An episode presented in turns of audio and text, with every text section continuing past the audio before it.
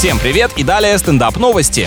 Американка поделилась с подписчиками фотографией своего белого кота, который добрался до ее косметички, вымазался в румянах и превратился в настоящую розовую пантеру. Или в поросенка, тут без пояснений не понять, кем себя в душе ощущает хвостатый и на кого хотел стать похожим. Хозяйка сообщила, что, к счастью, животное удалось отмыть, и теперь она будет более тщательно прятать все свои принадлежности для макияжа. А что еще должен делать питомец, если в салон красоты его не пускают, но следовать моде на разноцветные волосы очень хочется? Хочется. Девушка-блогер из России шокирует пользователей по всему миру своими роликами, где она ест снег, находясь при этом в ледяной проруби. Некоторые зрители сомневаются в психическом здоровье барышни. Но тут уж не знаю, что хуже, создавать такой контент или смотреть, предоставляя автору возможность зарабатывать на этом.